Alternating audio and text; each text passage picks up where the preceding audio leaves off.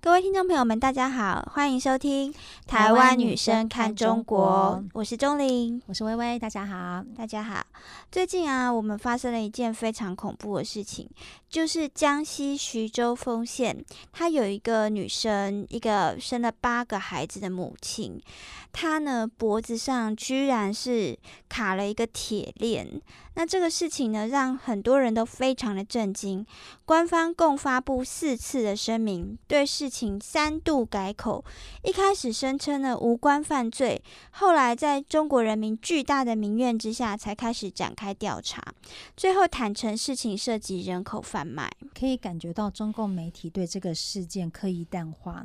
那在网络上相关的帖子跟发文也遭到删除，相关的字词呢还被屏蔽了。跟这个事件有关的证人呢，据说呢都被约谈。铁链女呢就是这个八海之母这个主角啊，她也被转移了，目前是下落不明的。更扯的是，整个村子说丰县嘛，丰富的丰。现在呢，网络上有人戏称说它是封闭的封，因为整个村子被铁皮封起来了。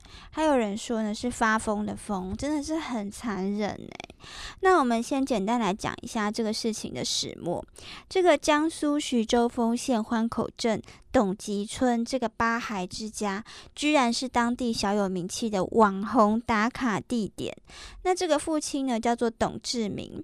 不少民众跟董志明一家捐赠吃穿用品，甚至还有商家请他代言推销，这个真的是被骂烦了。这样子的人居然还要是网红，哎，太夸张了。不过这件事情会爆发出来，就是在一月二十七号，那中国大陆有一个博主呢，在抖音发布了，他就是往董志明的住所拍摄影片啊。那在影片当中呢，人们就发现说，哎。董的妻子被铁链绑着脖子，铁链的另外一端呢是固定在墙壁上面的，锁在家里面大房子旁边的一个破屋当中哦。我觉得这真的太扯了啦，连狗都不会这样子，你把它 锁在家里。真的太夸张了，待遇真的是比狗还差。而且呢，当天呢气温是接近零度哦，他就穿着非常单薄的衣服哦。有人发现说，他桌子上的食物啊也是馊掉的。他那个土屋呢没有门板可以挡风，哎，所以他的生存环境真的是很糟糕。这就像你讲的，比狗还惨。对啊，连狗都会不会一直把它拴着吧？连狗都会放出来，让它就是去跑一跑，这真的太可怜了。所以其实中国大陆的民众就高度怀疑这个妈妈是被人口拐卖来的。这个影片曝光之后啊，网民就开始漏搜，就是这个铁链女到底是谁呢？她真实身份是什么？嗯，结果经过照片的比对哦，大家都认定说铁链女就是李莹。嗯，这个李莹呢是在四川南充的一个十二岁女孩，她在上学途中被绑架，那一路呢从重庆、贵阳、长沙，然后一直走，一直走，走到十三岁的时候到了丰县。当地呢就有不少拐卖来的媳妇，这些都被叫成是蛮子，因为这些女孩讲的是不一样的语言。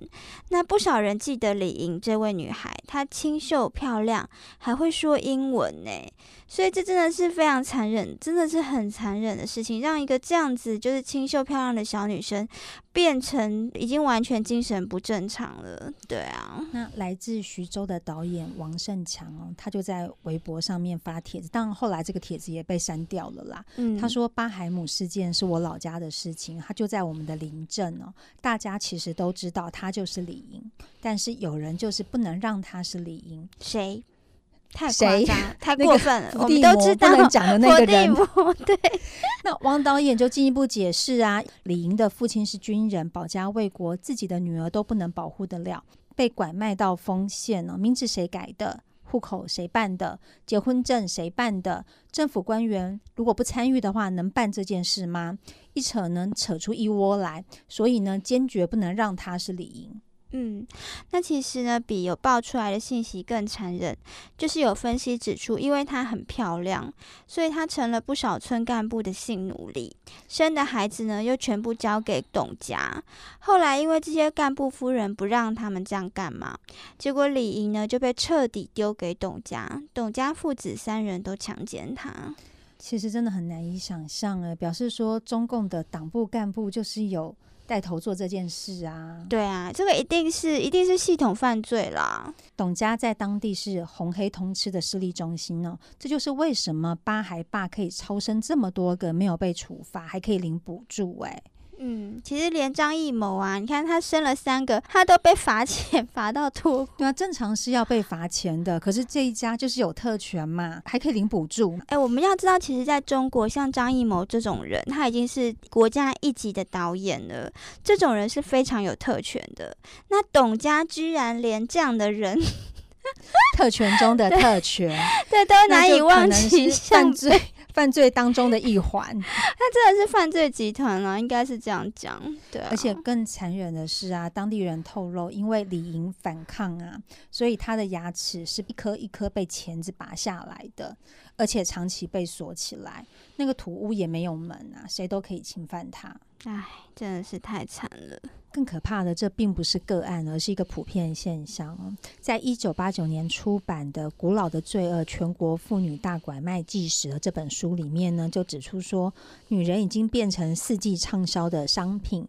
在一九八六年到一九八九年这三年里面呢。人口贩子仅仅在徐州六个县就贩卖了四万八千一百名的妇女。最近不断曝光江苏性奴案的 Twitter 网友“骄傲女孩”，她就披露说，自上个世纪八零年代到现在啊，有数百万的妇女儿童被江苏徐州人参与拐卖、打死、贩卖器官、囚禁、性虐待，现在还有每天数十位妇女儿童失踪。这个啊。我觉得这看真的是觉得恶魔在人间了。目前已经知道的参与的公职人员至少有四百一十一人，所以这个其实就是黑白两道一起共同参与啊。然后进一步，其实还有后面的黑幕发现啊，中国国内它不仅是贩卖妇女儿童，还有活摘器官贩卖的事情。其实这很明显啊，就是你缴税给他的那个政府那个公权力，他没有去保护人民嘛，甚至还参与犯罪哦。对啊，那其实。呃，人民的心里面其实眼睛眼睛也是很雪亮的啦。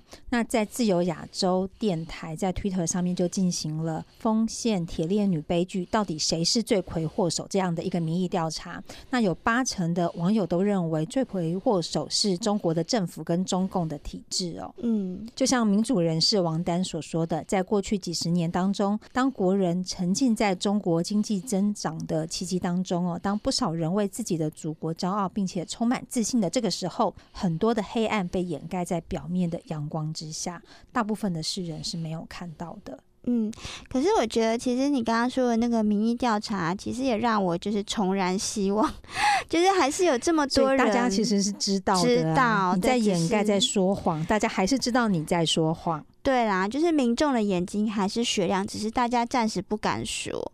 那其实无独有偶啊，其实我们发现，在中共的黑监狱里面，系统的性虐待女性的事件，其实是其实是更恐怖、更骇人听闻、更丧尽天良，只是真的鲜少被外界知道，一般人其实是不敢想象的。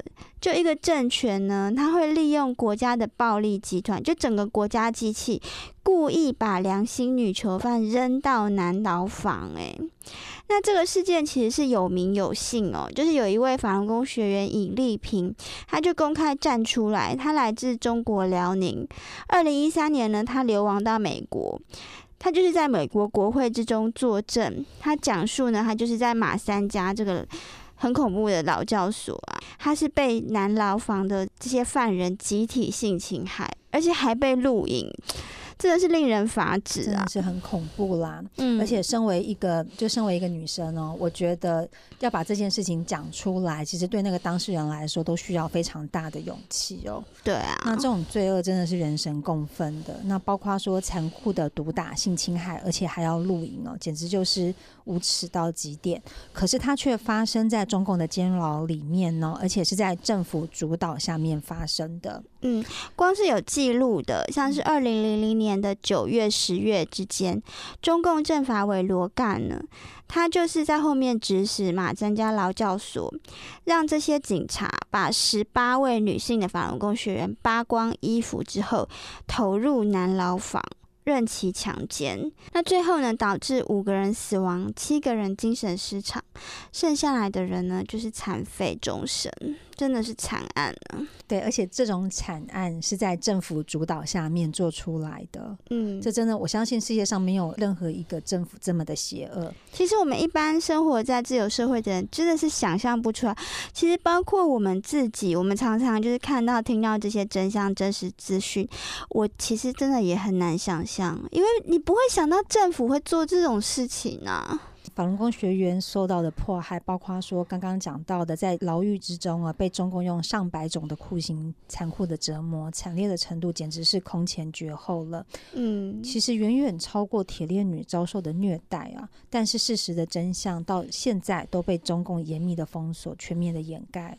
嗯，其实铁链女这个事件啊，她被迫害的是一般人，可是啊，其实这个被害人正是在江泽民主政的时候被拐卖的，那也是大规模拐卖妇女儿童最猖獗的时期。其实历史事实已经证明啊，正是在江泽民集团发动的对这场法轮功的修炼者疯狂迫害的时期，就是导致中国社会道德体系是全面崩溃了。是啊，我如果可以随便去迫害一个善良的人，对、嗯一个法轮功学员而没有事情，为什么不能去迫害一个可能比较弱的吧，老弱妇孺？嗯，只要他落单，其实好像就是给社会这样子一个信息呀、嗯，对啊，那不过我们也看到这一次铁链女的这个事件呢，在中国大陆哦，是引起了非常广泛的一个关注。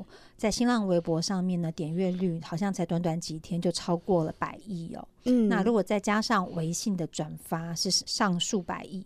嗯，其实真的也是很令人振奋啊，因为其实我们就看到中国人啊，中国的朋友们在这件事情上，真的都还是有有一丝血气，都还是有一丝的良知跟那个内心的恻隐之心。其实大部分的大陆民众还是善良的啦，对只是真的就是被欺骗，然后被呃全面掩盖，不知道这些事情。对啊，所以这一次其实网友是非常的愤怒，就是有分析是指出七八成的这些网友他们都是年轻人，可能是九零后，可能是零零后，就是一般我们有时候觉得哦是小粉红，可是其实不是，他们很多人是还是有良知的，他们真的很生气，因为家里只要有女儿有姐妹，你其实只要出去上学，你可能就是被人家一个闷棍一打就被拐走了，就变成李莹，就变成铁链女。所以现在很多人都说啊，我们跟铁链女的距离只有一记闷棍，这样真的是让人家觉得感同身受啊，太恐怖了。所以就是真的全网沸腾。其实这个事件轰动的程度啊，嗯，可能还会有后续啊，那我们后续才会持续的关注哦。那也许会有带来不一样的变化。嗯，那我们就再继续关注喽。那今天呃时间的关系，我们就先到这边，下次我们再跟大家见面喽，拜拜。大家拜拜。